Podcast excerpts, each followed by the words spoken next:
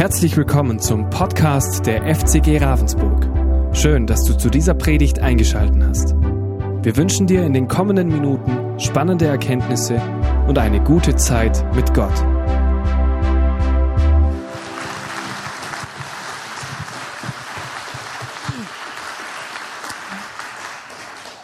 So ein schöner, so ein sonniger Morgen jetzt hier in Ravensburg. Aber ihr könnt nicht davon ausgehen, dass es überall in Deutschland jetzt genauso aussieht. Ich hatte heute Morgen einen längeren Weg und dann bin ich durch Städte und Dörfer gefahren, die in tiefstem Nebel waren. Und da habe ich gedacht, diese Leute, die tun mir richtig leid, weil sie meinen, dass die ganze Welt in so einem Nebel ist. Dabei nur zwei, drei Kilometer weiter scheint die Sonne und die wiederum wissen nicht, wie gut es ihnen geht.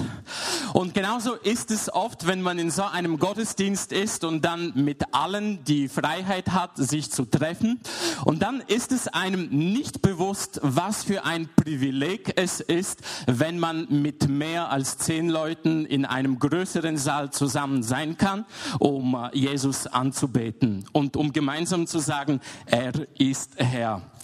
Ich habe das Privileg, äh, nicht nur in Deutschland, sondern auch in anderen Ländern zu sein und zu sehen, wie sich was entwickelt. Ihr seht, ich habe sogar meine eigene Deko mitgebracht. Ich wusste, es gibt keine heute Morgen. Äh, nein, wir kommen später darauf zurück.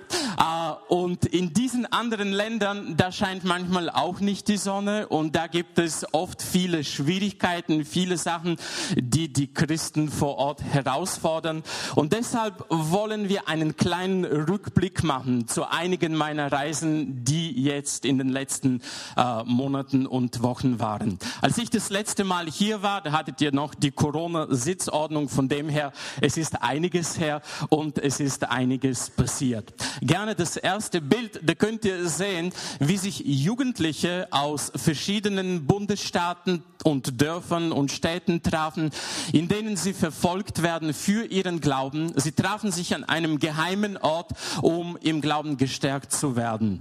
Es sieht so richtig deutsch aus da mit der grünen Wiese und allem. Ihr müsst euch vorstellen, das ist nur an diesem Ort. Wir haben angehalten, äh, um ein bisschen was Kaltes zu trinken. Das war auf der Reise, sonst ist es wie eine Wüste. Also das ist nur dieser Ort und deshalb haben wir auch dieses Foto dort gemacht. Der Bus, der war knallvoll. Die mussten zu viert auf zwei Sitzen sitzen im Bus, weil einfach so viele Leute daran teilnehmen wollten. Und dann das Krasse für mich war, als der Pastor sagte, so für Sie war das jetzt die einzige Chance in Ihrem Leben, um an so einer Jugendkonferenz teilzunehmen. Und da sagte ich, warum? Warum macht ihr nicht nächstes Jahr wieder so etwas? Und dann sagte er, wir haben eine riesige Warteliste von Leuten, die gerne an so einem Anlass teilnehmen können und es geht nicht. Man hat diese Chance nur einmal im Leben.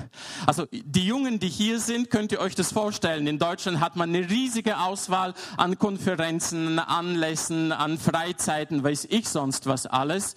Und für die ist es die einzige Chance in ihrem Leben, um bei so einem Anlass mit dabei zu sein. Und mich fasziniert der Name dieses Anlasses. Sie sagten dem Jesus Youth Camp. Und alles, was sie machen, da dreht es sich immer nur um Jesus, Jesus, Jesus. Und heute Morgen hatte ich auch eine riesige Freude, als wir diese Lieder miteinander gesungen haben und es ging um Jesus.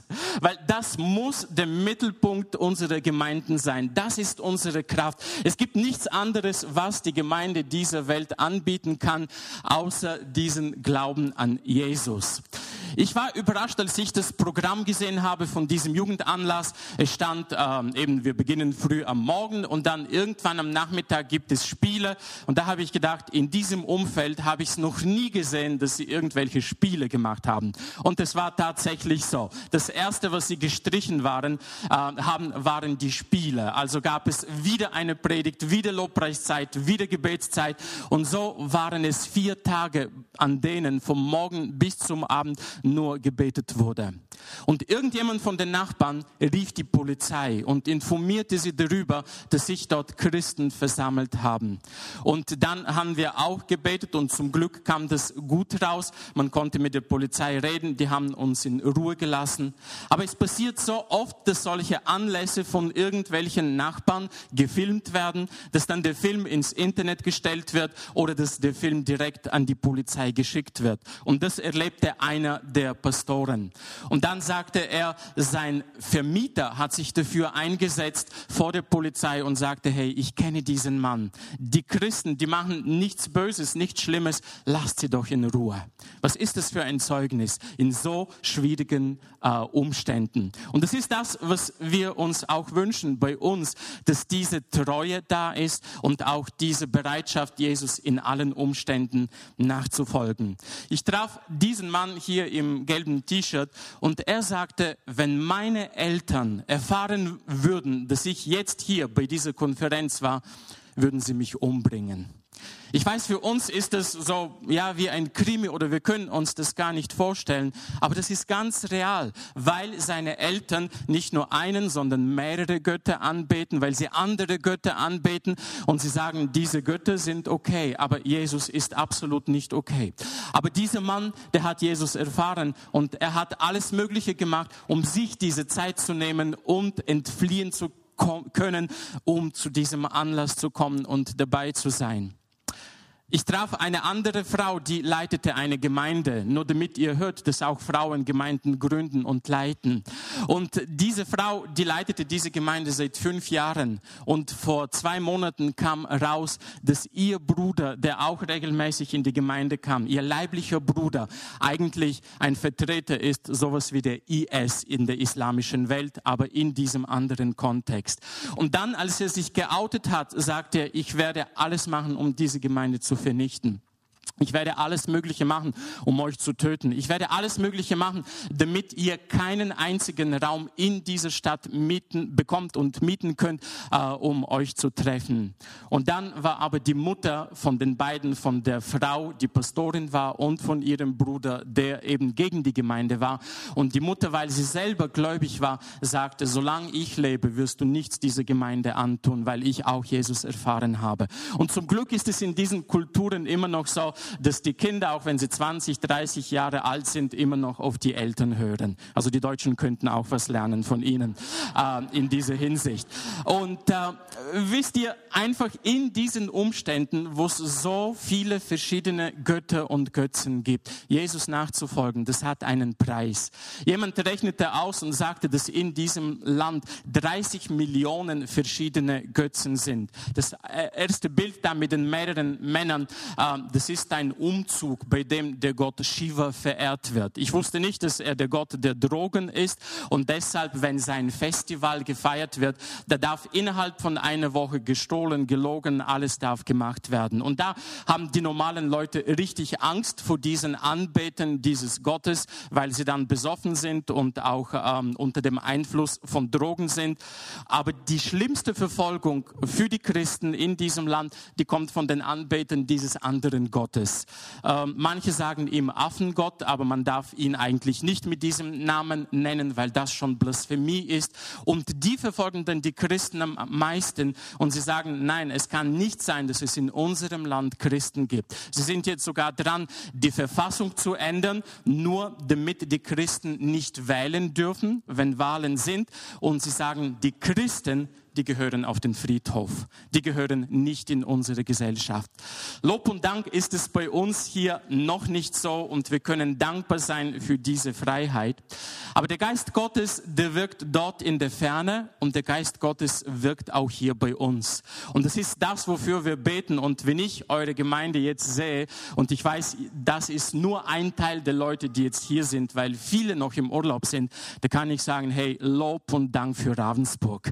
Und ihr werdet werdet es nicht glauben, aber ich erzähle es, wenn ich in anderen Ländern bin, im Westen und ich erzähle, was in Ravensburg passiert, weil ihr für mich eine riesige Ermutigung seid. Ihr wisst nicht, dass bei euch die Sonne scheint, aber ich sehe das.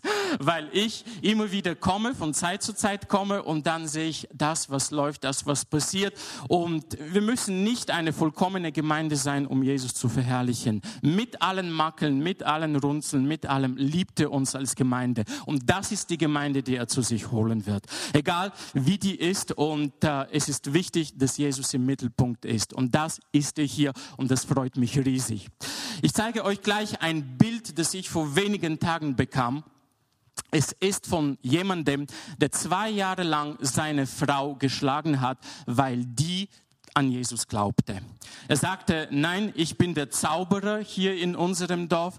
Ich bin der Zauberer nicht nur für unser Dorf, sondern für die ganze Region. Und deshalb, also es geht nicht, dass du an Jesus glaubst. Er hat sie regelmäßig geschlagen, bis er dann krank wurde. Und er sagte irgendwann, er hat irgendwie so ein inneres Brennen im Körper. Er hat dann probiert, sich selbst zu heilen mit allen möglichen Mitteln und mit den Zaubereien, die er macht, mit der Beschwörung der Geister. Aber nichts half, bis er dann seiner Frau sagte, okay, ich komme mit in die Gemeinde. Und dort haben sie für ihn gebetet. Und dieser Mann, der hat sich vor wenigen Tagen mit 36 Jahren taufen lassen.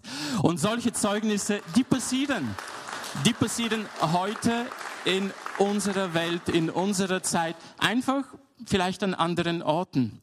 Das ist eins dieser Länder, die, ähm, wo auch die Himalaya-Berge sind.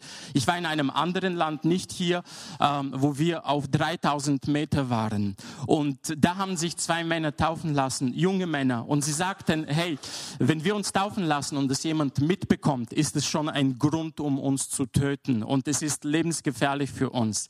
Und dann sagte der Pastor, weißt du, wenn in unserer Region sich jemand taufen lassen will, gibt es zwei riesige Herausforderungen. Herausforderungen. Die eine ist, man weiß, wenn man sich taufen lässt, kann es sein, dass die Familie einen tötet, wenn sie das mitbekommen. Und das andere ist, wenn du nur wüsstest, wie kalt das Wasser bei uns ist. Und als wir dort waren, draußen waren es fünf Grad, plus fünf Grad Celsius. Und er sagte, das Wasser ist mindestens genauso kalt. Und diese jungen Männer, die sind in das tiefe Wasser, haben sich taufen lassen und sind dann wieder raus. Und der Pastor sagte, viele Leute, die überlegen sich das zwei, dreimal, ob sie sich in diesem Wasser taufen lassen. Und ihr seht, also wir haben so viele Vorteile in diesen breiten Graden, in denen wir uns befinden. Hinzu kommt noch, dass wir diesen Saal hier haben, diese Freiheit, es gibt so viele Menschen, die zur selben Zeit ihren Gottesdienst in einem Keller feiern müssen, in einem Stall feiern müssen, äh, wo sie sich nachts treffen. Also wenn ihr sowas miterleben wollt, dann dürft ihr gerne mitkommen. Ich würde euch sehr gerne sagen, wo dieses Bild aufgenommen wurde, aber ich kann es nicht wegen dem Livestream. Betet einfach für diese Leute. Das sind die unmöglichsten Länder und Ecken dieser Welt, wo wir nie vermuten würden, dass Gott seine Gemeinde auch dort baut. Aber das macht er und das ist das Gewaltige. Eine Frau an einem Ort, die kam zum Glauben, weil sie plötzlich gelähmt war. Und ihr Mann, der schaute zu ihr, der ging arbeiten, der hat sie dann versorgt und irgendwann sagt er, ich werde dich töten. Ich kann nicht mehr zu dir schauen. Du bist so eine Belastung für unsere Familie. Und dann fing diese Frau zu weinen an. Und dann äh, kam ihr in den Sinn, sie kennt jemanden, der gläubig ist und dann rief sie dort an und dann kam eine Freundin, betete mit ihr, die Frau sprang auf und dann rannte sie sofort in die Gemeinde. Das sind so diese Wunder, die wir nicht erklären können, die aber auch heute passieren und die dann ein gewaltiges Zeugnis sind für die Familie und auch für die anderen Menschen, die vorher dagegen waren. Ähm, Habt ihr den Mut, manchmal für Sachen zu beten, die gegen unsere Logik sind? Manchmal ist es so, dass wir dermaßen äh, gut wissen und uns auskennen, eins und eins ist zwei, das ist möglich, das ist nicht möglich, dass wir wie im Voraus entscheiden, wie unser Gott zu handeln hat oder zu sagen, nein, da bringt's ja gar nichts, äh, wenn wir jetzt dafür beten. Manchmal merke ich, wie ich auf meinen Reisen für ganz alltägliche Sachen oder alltäglich einfach äh, das, was dort Gott mein Alltag ist, beten soll. Ich weiß, wie ich ein Video unbedingt verschicken musste. Eine halbe Stunde lang habe ich es probiert und es ging und ging und ging nicht. Und dann sagte ich, nein Herr, jetzt mache ich es wie die Einheimischen. Habe dann meine Hand aufs Handy gelegt, habe gebetet und dann zack hat sich's angefangen zu drehen und weg war das Video. Also das sind so meine eigenen Überraschungen, die ich auf solchen Reisen erlebe. Oder bei der letzten Reise, da kam ein Taxi und ich dachte, wenn dieses Taxi den Flughafen erreicht, dann ist es richtig ein Wunder, weil der Tank war leer, es blinkte, das Auto machte Geräusche. Es war ein richtiges Wunder, dass es sich bewegte. Ich betete die ganze Zeit, dann kam es am Flughafen äh, an, dann stieg ich aus mit meinem Koffer und das Taxi konnte nicht mehr weiterfahren. Ich habe gebetet nur dafür, dass ich ankomme. Also der Rest war, war nicht meine Zuständigkeit. Ich möchte euch einfach Mut machen, für Sachen zu beten, die in eurem Alltag sind. Weil dieser Gott, von dem uns die Bibel erzählt, das ist nicht nur ein Gott des Sonntags, das ist ein Gott auch unseres Alltags. Und der zeigt uns, dass er an unserem Alltag interessiert ist. Und deshalb brauchen wir dieses 24-7, dass auch wir immer zur Verfügung stehen, so wie er zu unserer Verfügung steht und bereit ist, uns zu hören. Das Reich Gottes wächst und wächst und wächst an verschiedenen Orten. In einem Land sagte mir ein Pastor, weißt du, bei uns ist die Zeit der Kirchengebäude vorbei, weil sobald wir ein Kirchengebäude bauen, ist es schon zu klein. Und deshalb haben wir festgestellt, wenn schon, dann lieber ein Blechdach, weil dann kannst du immer noch zwei, drei Pfosten dazu nehmen, dann noch ein paar äh, Wellbleche und dann kann sich die Gemeinde treffen, auch wenn es in Strömen regnet und auch wenn es sehr schlimm ist. Und dieser Pastor, diese Gemeinde sagt, jeden Sonntag haben wir 15 Leute, die neu in die Gottesdienste kommen. Einfach weil ihnen erzählt hat, dass wenn sie kommen, äh, dann irgendwas passiert. Und sie kommen, um zu sehen, was für eine Veränderung in ihrem Leben passieren wird. Und das sind riesige Herausforderungen. Ich habe euch jetzt von, ähm, von dem weiten Asien erzählt. Ich sage euch nur zwei, drei Sätze auch über meine letzte Reise. Ich war in Moldawien und dort trafen wir Pastoren aus der Ukraine, weil das ist ganz nah diese Region Odessa und der ganze Süden der Ukraine. Und wir denken, alle aus der Ukraine, die wollen weg und wollen unbedingt da in den Westen kommen. Wir treffen aber immer wieder Leute, die sagen, nein, nein, wir gehen zurück in die Ukraine, wir bleiben dort, weil das auch unser Ruf ist. Und äh, die Leute sagen, ja, das Leben geht normal weiter. Man hört immer wieder die Sirenen, dann muss man sich verstecken und äh, irgendwo schauen, dass man an einem sicheren Ort ist. Alles ist teurer geworden, es ist sehr schwierig, aber das Leben geht normal seinen Lauf weiter. Und einer der Pastoren erzählte, sie entschieden sich als Gemeinde eine Evangelisation durchzuführen. Sie haben dann so den größten Saal in der Stadt gemietet, der war für 300 Leute. Sie haben Einladungen verteilt und sie haben gedacht, ja, mal sehen, wer kommt und, äh, und was passiert. Und dann sagte er, als die Zeit kam und und wir anfangen sollten, kamen nicht 300, sondern 2500 Leute.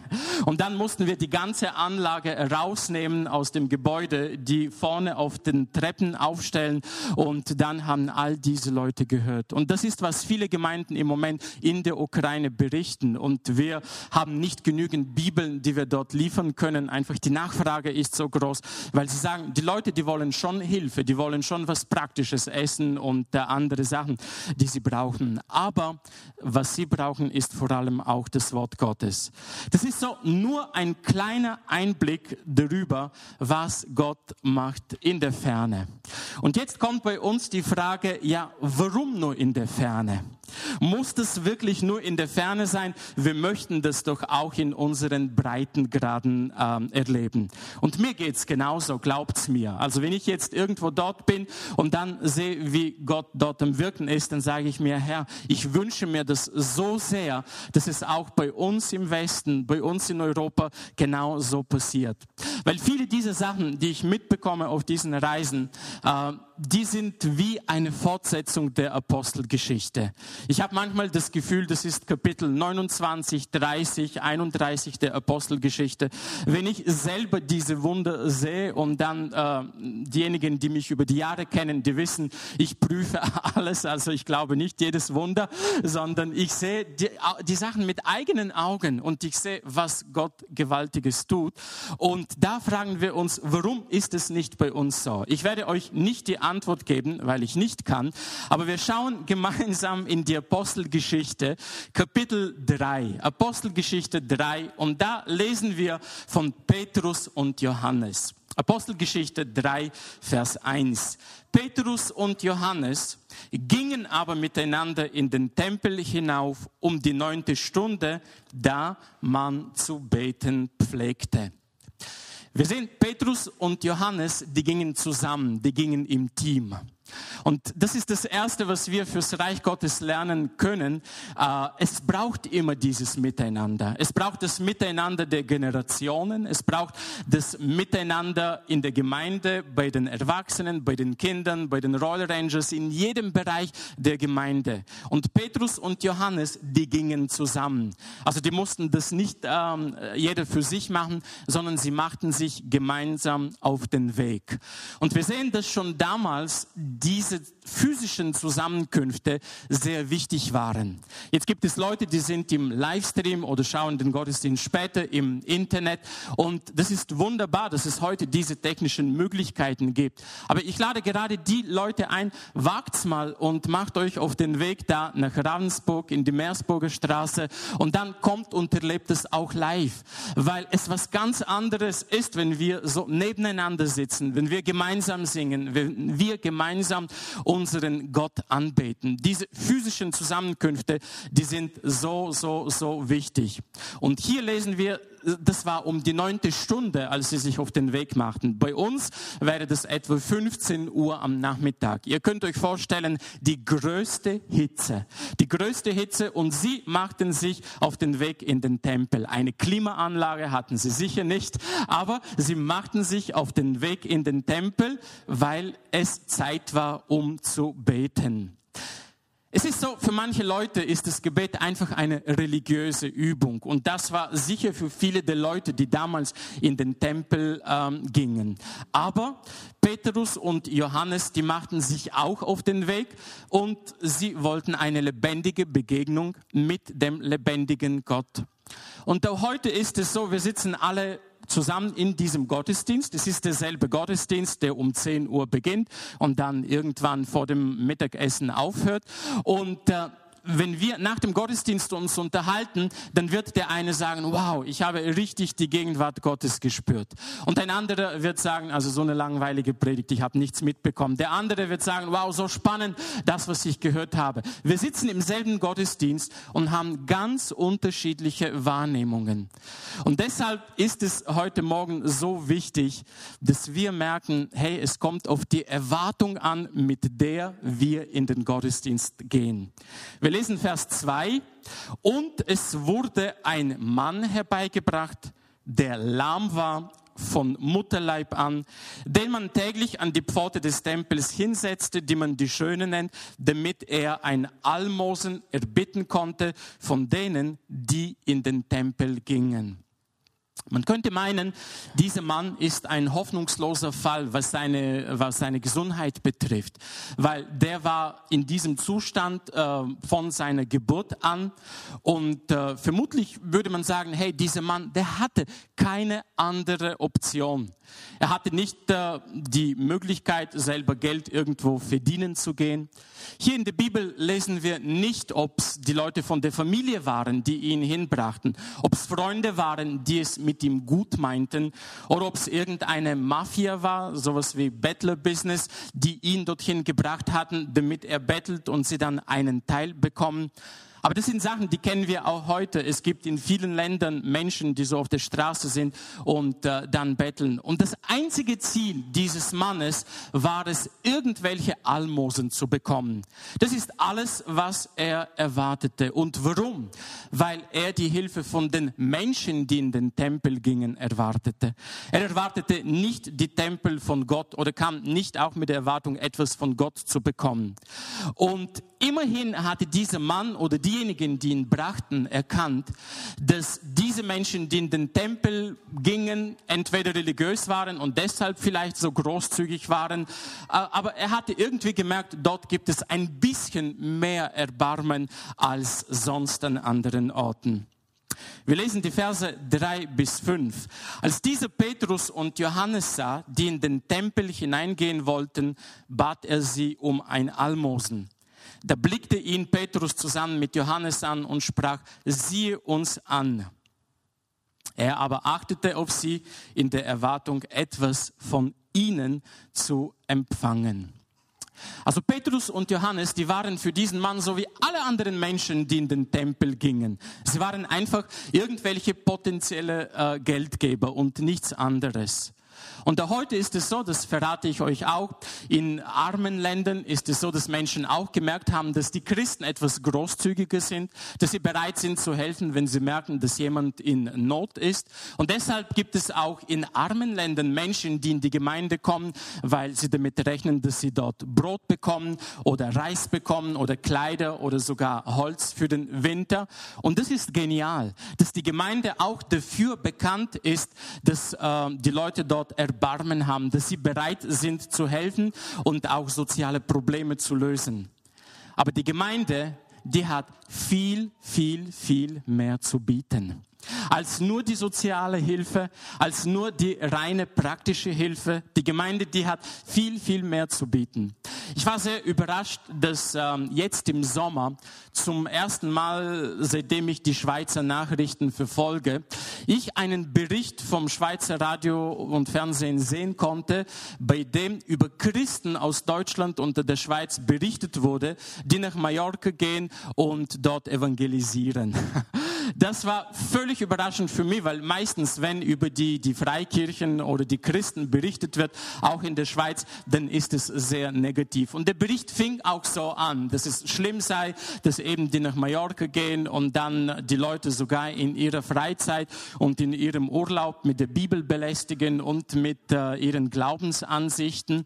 Aber dann endete dieser Bericht ganz positiv, weil erwähnt wurde, dass viele Leute eigentlich während des Urlaubs in eine tiefe Depression verfallen. Dass viele Menschen anfangen dann richtig viel Alkohol zu trinken, viele Drogen zu nehmen, dass viele dann irgendwie am Strand richtig stranden und dass dann die Christen ihnen helfen, um irgendwo unterzukommen und dass viele berichten, dass sie aus ihrer Depression rein rausgekommen seien, weil die Christen sich um sie gekümmert hätten.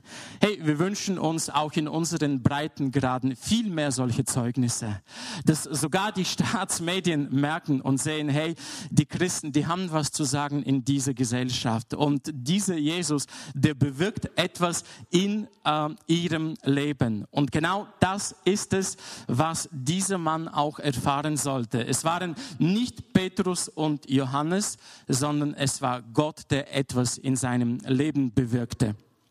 Und Vers 6 sagt, da sprach Petrus, Silber und Gold habe ich nicht. Was ich aber habe, das gebe ich dir. Im Namen Jesu Christi des Nazareners, steh auf und geh umher. Jemand sagte mir, der größte Fehler der Kirche ist, dass sie heute ganz viel Silber und Gold hat. Also ich weiß nicht, wie es mit der FCG Ravensburg aussieht, wie die Kasse ist und so weiter. Aber es ist gut, wenn die Kirche manchmal arm ist, weil sie dann sich wieder darauf besinnt, was ihr Hauptauftrag ist. Und hier sehen wir, was Petrus, äh, der eigentlich bis vor einiger Zeit ein ganz anderer Petrus war, plötzlich begreift, was für eine Kraft im Namen Jesu ist. Könnt ihr euch an den Petrus erinnern, von dem die Bibel berichtet, der auf dem Wasser ging und dann plötzlich Angst bekam und dann äh, plötzlich ins Wasser fiel? Oder an den Petrus, der dreimal sagte, nein, ich kenne Jesus nicht, nein, ich gehöre nicht dazu, nein, nein, nein. Aber dieser Petrus war auch der, der von Jesus gehört hat, weide meine Lämmer weide meine Schafe, hüte meine Schafe. Das war dieser Petrus. Und dann war es auch dieser Petrus, der zusammen mit Johannes Pfingsten erlebt hat. Und so ist es manchmal gut, wenn wir kein Silber und kein Gold haben, weil dann liegt plötzlich der ganze Fokus darauf und wir vergessen alles andere. Auf der anderen Seite ist es so schön, wenn man sieht, wie wir auch mit unserem Geld etwas bewirken können. Und da bin ich sehr dankbar auch für eure Unterstützung. Wir könnten diese Arbeit nicht machen. Und äh, ich habe euch versprochen, ich habe nicht die eigene Deko mitgebracht, sondern das sind so Bilder, die sie in einem Land herstellen in Asien. Und sie sagen, hey, wir möchten die Bilder verkaufen. Die sind voll stylisch. Sie sagen, wir verkaufen die für 10 Euro und dann mit dem Gewinn helfen wir verfolgten Christen. Und weil ich das gewaltig finde, habe ich von diesen Bildern mitgebracht. Ihr könnt sie euch nachher anschauen. Und da denkt man, was sind schon 10 Euro? Und sie haben ja Ausgaben, um diese Bilder herzustellen. Ihr seht, wie man mit einem kleinen Betrag schon sehr, sehr viel irgendwo an einem anderen Ort ähm, bewirken kann. Aber es ist wichtig, dass wenn jemand mit einer Not zu uns kommt, wir dann nicht sofort denken, wie können wir praktisch helfen und nur praktisch, sondern uns überlegen, okay, praktisch können wir helfen, so und so. Aber es ist so wichtig, das Klagen in ein Gebet umzuwandeln. Ich erlebe das so oft, dass Menschen kommen und dann erzählen sie immer wieder, das ist nicht gut, das ist nicht gut. Und ich erwische mich selbst, wie ich nicht immer den Mut habe zu sagen, hey, komm, lass uns dafür beten. Lass uns nicht dabei bleiben, um zu hören, was alles schlecht geht, sondern zu sagen, hey, Silber und Gold habe ich nicht, aber was ich habe, das gebe ich dir im Namen Jesu Christi, so und so. Und das ist die Herausforderung, die auch wir haben heute als Gemeinde. In diesen schwierigen Umständen, in denen wir sind, ich kenne eure Umstände nicht, aber ich bin sicher, dass jeder von euch auch seine Herausforderungen hat. Es ist wichtig, dass wir da unseren Blick auf Jesus Christus richten, weil von ihm die Hilfe kommt. Vers 7 und 8. Und er ergriff ihn bei der rechten Hand und richtete ihn auf. Da wurden sogleich seine Füße und seine Knöchel fest und der sprang auf und konnte stehen, lief umher und trat mit ihnen in den Tempel, ging umher und sprang und lobte Gott. Bei uns kommt eben oft die Frage, ja, was ist, wenn ich bete und es passiert nichts? Das ist so eine logische Frage, die wir uns stellen und vor der wir so eine große Angst haben. Hey, das dürfen wir dem Herrn überlassen. Er ist es, der entscheidet, was in welcher Situation zu tun ist. Wenn ich so zwischen den Kulturen unterwegs bin, merke ich, wie unterschiedlich die Nationen, die Völker, die Nationen sind und auch die Vorstellungen, die man so vom Leben hat. Und ich merke, es gibt manchmal Nationen, denen muss man sagen, hey, schaltet endlich den Verstand ein. Es gibt manche Sachen, die kann man mit ein bisschen mehr Verstand auch gut lösen. Und ich merke, es gibt andere Nationen, da muss man sagen, hey, schaltet mal den Verstand ab. Und dann glaubt mal einfach das, was da in der Bibel steht.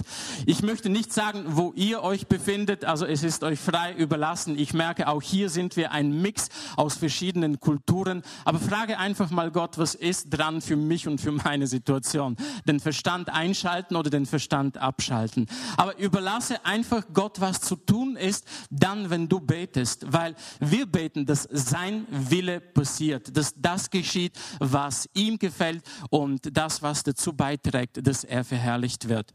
Manchmal ist es so, dass der Verstand wirklich unseren Glauben blockiert und dann wir auf einmal aufhören, überhaupt zu beten. Und der Glaube, den wir an Jesus Christus haben, ist ein übernatürlicher Glaube an einen übernatürlichen Gott.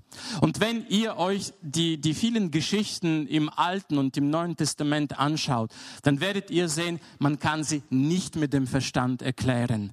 Ich habe schon Leute gehört, auch Theologen, die erklären, warum das Meer sich plötzlich geteilt hat, welcher Wind von wo kam und so weiter. Okay, eine, zwei, drei Geschichten kann man erklären, aber so viele Dinge gibt es im Wort Gottes, die wir nicht erklären können und die definitiv ein Wunder sind. Und äh, wir glauben, dass die Sachen, die in der Bibel sind, dass die geschehen sind. Und diese Wunder, die hat ein übernatürlicher Gott gemacht. Und mit diesem übernatürlichen Gott haben wir es jetzt auch heute Morgen zu tun. Und wir sehen, das Ziel bei diesem Mann war erreicht. Er wurde geheilt und was machte er? Er lobte Gott. Er sprang umher und er lobte Gott die Verse 9 bis 11. Und alles Volk sah, wie er umherging und Gott lobte. Und sie erkannten auch, dass er derjenige war, der um des Almosens willen an der schönen Pforte des Tempels gesessen hatte. Und sie wurden mit Verwunderung und Erstaunen erfüllt über das, was mit ihm geschehen war. Die Veränderung, die war sichtbar für alle. Sie haben alle gesehen, das ist dieser Mann, der dort ähm, saß und, und bettelte und auf einmal sprang er. Diese Veränderung, die war sichtbar für jeden, der ihn kannte. Und äh, ich bin sicher, wenn ich dich fragen würde, warum bist du hier heute, wird der eine oder andere sagen, hey, ich habe die Veränderung bei X oder bei Y gesehen und dann habe ich gedacht, hey, ich will auch mal reinschauen und sehen, was da passiert ist und was da geschehen ist. Und es ist so, Gott gebraucht die Wunder, um sich im Leben des einzelnen Menschen zu verherrlichen. Aber er gebraucht diese Wunder auch dazu, damit andere Menschen zum Glauben kommen und damit sie zu ihm finden. Vers 12. Als Petrus das sah, wandte er sich an das Volk, ihr Männer von Israel. Weshalb verwundet ihr euch darüber oder weshalb blickt ihr auf uns, als hätten wir durch eigene Kraft oder Frömmigkeit bewirkt, dass diese umhergeht? Da sind wir wieder dabei, dass es nicht ein Mensch ist, es ist nicht One-Man-Show, es ist nicht eine Person, die alles macht und von der das äh, Reich Gottes abhängt. Der Dank, der soll für Jesus sein. Und deshalb auch in deinem Alltag, wenn du betest, dann passiert vielleicht etwas, dann gib diesen ganzen Dank an Jesus weiter und sage, hey, nicht ich bin es, der das macht, sondern es ist Jesus. Und äh, es gibt manchmal so Predigten oder, oder Auszüge aus einer Predigt, äh, die bei uns bleiben. Und ich weiß, es war bei uns noch Kommunismus. Ich bin in Bulgarien aufgewachsen und es war noch vor der Wende, vor 1989. Da kam ein Gastredner und dann erzählte er eine Geschichte. Er erzählte, wie ein Gastprediger in eine Gemeinde kam und dann nach dem Gottesdienst alle sagten, wow, so ein wunderbarer Prediger. Und dann kam ein anderer Prediger und dann sagte die Gemeinde, wow, Jesus ist groß und er rettet. Und dann sagte dieser Prediger, der bei uns gepredigt hat, eben, das ist das, was er sich wünscht. Dass nicht die Menschen sagen, er hätte gut gepredigt, sondern dass Jesus groß gemacht wird. Und das ist mir im Kopf geblieben und das ist etwas, was ich merke, dass wir als Christen überall auf dieser Erde brauchen. Die Aufmerksamkeit, die soll nicht auf eine einzelne Person gerichtet sein. Wie viele große Prediger haben irgendetwas erlebt und dann viele Menschen sind enttäuscht und dann kommen sie nicht mehr in die Gemeinde. Es geht nicht um einen Menschen, das kann sehr schnell passieren. Es geht um Jesus und deshalb er soll derjenige sein, der immer verherrlicht wird, wenn ein Gebet erhört wird und Jesus soll auch der Mittelpunkt des Gottesdienstes sein. Und deshalb freue ich mich jedes Mal, wenn ich zu euch in die Gemeinde komme und dann unbekannte Gesichter sehe, nicht nur in den Reihen hier, sondern unbekannte Gesichter auch hier auf der Bühne. Weil das heißt, Gott ist am Wirken. Ich weiß nicht, woher diese Menschen kommen, ob sie aus einem anderen Teil von Deutschland sind, also Schwäbisch reden sie von dem her, muss es nicht sein. Aber es ist schön, wenn Gott am Wirken ist und wenn er verherrlicht wird durch verschiedene Leute und dann wächst die Gemeinde, dann wächst sein Reich und dann werden wir eines Tages darüber staunen, wer alles noch dazu gehört. Wir werden jetzt nicht die restlichen Verse lesen von äh, 13 bis 26, aber das wären eure Hausaufgaben. Schaut euch das mal an, wenn ihr zu Hause seid und dann werdet ihr sehen, wie Petrus dem Volk Jesus als den Messias verkündigt, wie er das ganz gründlich erklärt, wie er sagt, hey, Petrus und Johannes, die haben plötzlich diesen Mut und diese Ausgießung des Heiligen Geistes, das ist etwas, was eine Veränderung in ihrem Leben und in in ihrem Dienst bewirkt hat. Ihr werdet Kraft empfangen, ihr werdet meine Zeugen sein. Das ist das, was Jesus versprach. Und deshalb, wenn du jetzt sagst, weißt du, im Moment fühle ich mich ganz schwach. Hey, denke an Petrus. Er war nicht immer so mutig, er war nicht immer der große Prediger. Wir haben das erwähnt, wie er sich sogar dreimal geschämt hat dafür, dass er zu Jesus gehört. Aber irgendwann kann diese Begegnung mit dem Heiligen Geist auch in deinem Leben kommen. Irgendwann kannst du dein eigenes Pfingsten erleben und dann merken, hey, ich muss mich nicht anstrengen, diese Kraft, die muss nicht von mir kommen, sondern sie kommt von diesem ewigen Gott, der die ganze Welt in seiner Hand hält. Und äh, ich habe selten gesehen, dass jemand zum Glauben kam, weil er mit Logik überzeugt wurde oder weil unsere Apologetik so großartig war. Was ich aber immer wieder treffe, ist Menschen, die sagen, ich kam in den Gottesdienst, ich spürte, da ist irgendetwas anders. Und dieses etwas anders ich bin überzeugt, wir wissen, was das ist. Das ist der Heilige Geist, der wirkt. Und das, was ich mir wünsche und wofür ich bete, da für die Weststadt und für die umliegenden Dörfer und für ganz Ravensburg und Weingarten, ist, dass Menschen hierher kommen und dass sie sagen, hier ist irgendetwas anders, ich spüre irgendetwas. Und dieses etwas ist der Heilige Geist, der am Wirken ist. Und wenn jemand die Kraft des Heiligen Geistes erfahren hat, dann muss man ihn nicht mehr überzeugen. Dann muss man nicht sagen, hey, warum bist du nicht in den Gottesdienst? Gottesdienst gekommen. Dann muss man nicht sagen, hey, was ist los und so, sondern dann ist es wie eine Anziehungskraft. Dann ist es wie ein Magnet, der uns zieht, um zusammenzukommen und in der Gegenwart Gottes zusammen zu sein. Und ich bin überzeugt davon, dass auch hier in der Gemeinde die Menschen nicht nur Almosen finden sollen. Und das dürfen sie auch. Also sie dürfen praktische Hilfe bekommen für ihren Alltag. Aber das, was sie hier bekommen sollen, ist viel mehr. Heilung für den Körper, aber auch Rettung und diese ewige Freude, dieser ewige Frieden, den es sonst nirgends auf dieser Welt zu finden gibt. Wir beten noch. Herr, ich danke dir, dass du dich für uns interessierst. Du kennst den Alltag jedes Einzelnen und du weißt, wo unsere Herausforderungen sind. Wir hören, was du in der Ferne tust und ähm, wir träumen davon, dass du auch hier deine Kraft offenbarst. Und wir sehen, du bist derselbe. Und Jesus, ich bitte dich, dass du jedem hilfst, sein persönliches Pfingsterlebnis zu haben und zu merken, ich muss diese Kraft nicht selber aufbringen, ich kann es nicht, sondern dass jeder und jede die Kraft von dir bekommt, die vom Heiligen Geist kommt. Und wir bitten dich, dass du auch hier unter uns am Wirken bist, so wie es dir gefällt. Und ich bitte dich, dass du jetzt in diesem Moment, wenn jemand traurig ist, ihm Freude gibst. Wenn jemand enttäuscht ist und sagt, ich kann nicht weiter, dass du zeigst, du bist die Quelle des Lebens und der ewigen Freude und der Hoffnung. Und Jesus, wir danken dir, dass du heute Menschenleben veränderst dass du jeden sogar aus der tiefsten Grube herausholen kannst, weil du ein Gott bist, der übernatürlich ist, der sich nicht verändert und dessen Kraft nicht abgenommen hat. Amen. Wir hoffen, diese Predigt konnte dich für deinen Alltag ermutigen. Wenn du Fragen hast, kannst du gerne eine E-Mail schreiben an info@fcg-rv.de oder besuche unsere Homepage auf www.fcg-rv.de. In diesem Sinne wünschen wir dir eine gesegnete Woche und bis bald.